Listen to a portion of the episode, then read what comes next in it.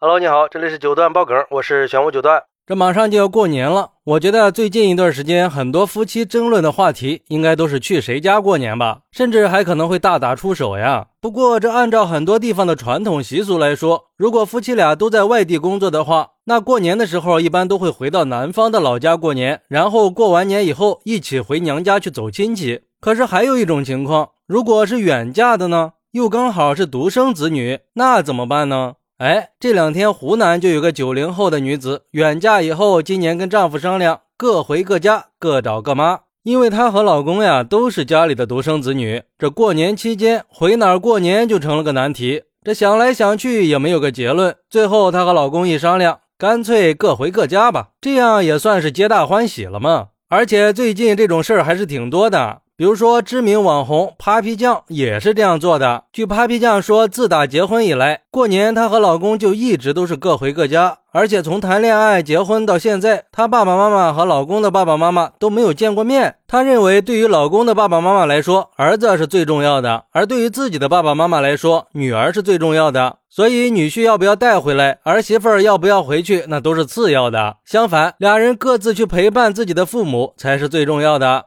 嘿嘿，这个想法很特别呀。说实话，我还是头一次听说。而对于这种过年回谁家过年的这个事儿，有网友就说了：“我觉得其实这种也挺好的。现在大多数都是独生子女，你想呀，和爱人在陌生的城市里，除了工作就是和爱人在一起，父母一直都不在身边，遇到个什么难事儿、头疼的事儿，也都是两个人自己说说，共同去解决，实在是太累了。”回到父母身边，起码有些烦恼也就没有了。毕竟两个人的感情也需要给予对方适当的空间嘛。过年也就十几天的事儿，当然前提是两个人商量好了，各自也都跟自己的爸妈说好了，都同意了才可以。我就很想这样，可惜实现不了呀。我婆婆不理解，我老公不支持。还有网友说，现在独生子女比较多，每年都会面临着去男方家过年还是去女方家过年。像我们家跟亲家住的不太远，前几年我就跟老伴儿说，别让孩子们去选择了，也不能冷落了对方的家庭，干脆两家在一起过年算了。经过时间证明，那种其乐融融的氛围还是特别好的，感情也增进了很多，在一些家庭决策上也能很快的达成共识了。如果是离得比较远的，可以结婚第一年在自己的新家过年，从第二年开始轮流着在两边过年，这也是个不错的选择呀。不过也有网友有不同的看法。有网友说，夫妻之间不能追求绝对的公平，要不然很可能会导致婚姻破裂的。其实很多女人都不想回婆家去过年，因为跟婆婆相处的不好，回婆家了也得不到尊重。我有个朋友就是因为这个离婚的。她说她只要回婆家过年，就感觉自己是个外人，所以她一直都不想回婆家去。但是前夫每年都想回自己的家过年，因为在他们那边，儿子过年不回家，父母是要被笑话的，经常都是两个人从买火车票开始就一直吵到过完年了。后来他就觉得，既然你们都把我当外人，那我凭什么还要回你家过年呢？就决定再也不跟前夫回家过年了。前夫就很生气，就跟他说：“你要是不跟我回家过年，我也就再也不登你娘家的门了。你当我父母不存在，我也当你父母不存在。过年咱们就各回各家，这就公平了。”从那以后，前夫每年都是从小年那天开始就回了自己家，一直到开工才会回来。过了没两年，两个人就离婚了。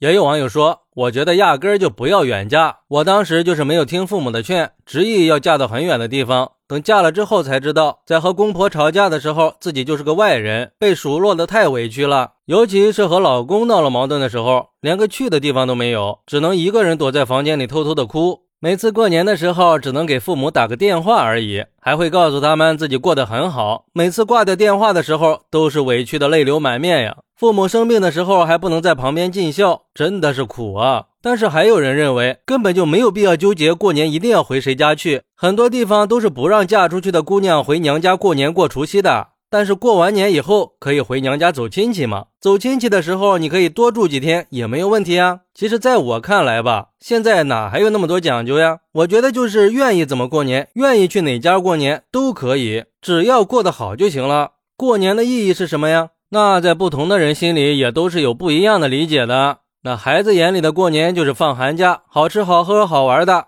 年轻人眼里的过年就是消费嘛，拖家带口的人认为过年就是回家和家人团聚，老人过年就盼着儿女拖家带口的回家大团圆嘛。那那些远嫁了的独生女的父母怎么办呢？是不是也要照顾到呢？所以说，我们需要改变观念了，完全可以把双方的父母都接到一起过年，也可以轮着来呀。今年去男方家，明年去女方家，只要商量好了就行。那实在还没商量好的，那各回各家，各找各妈也不是不可以。现在人的压力都挺大的，这过年假期一共也没几天，都是一家人，互相理解一下，都开开心心的过个好年嘛。好，那你觉得这种两口子都是独生子女的，过年应该回谁家呢？快来评论区分享一下吧，我在评论区等你，拜拜。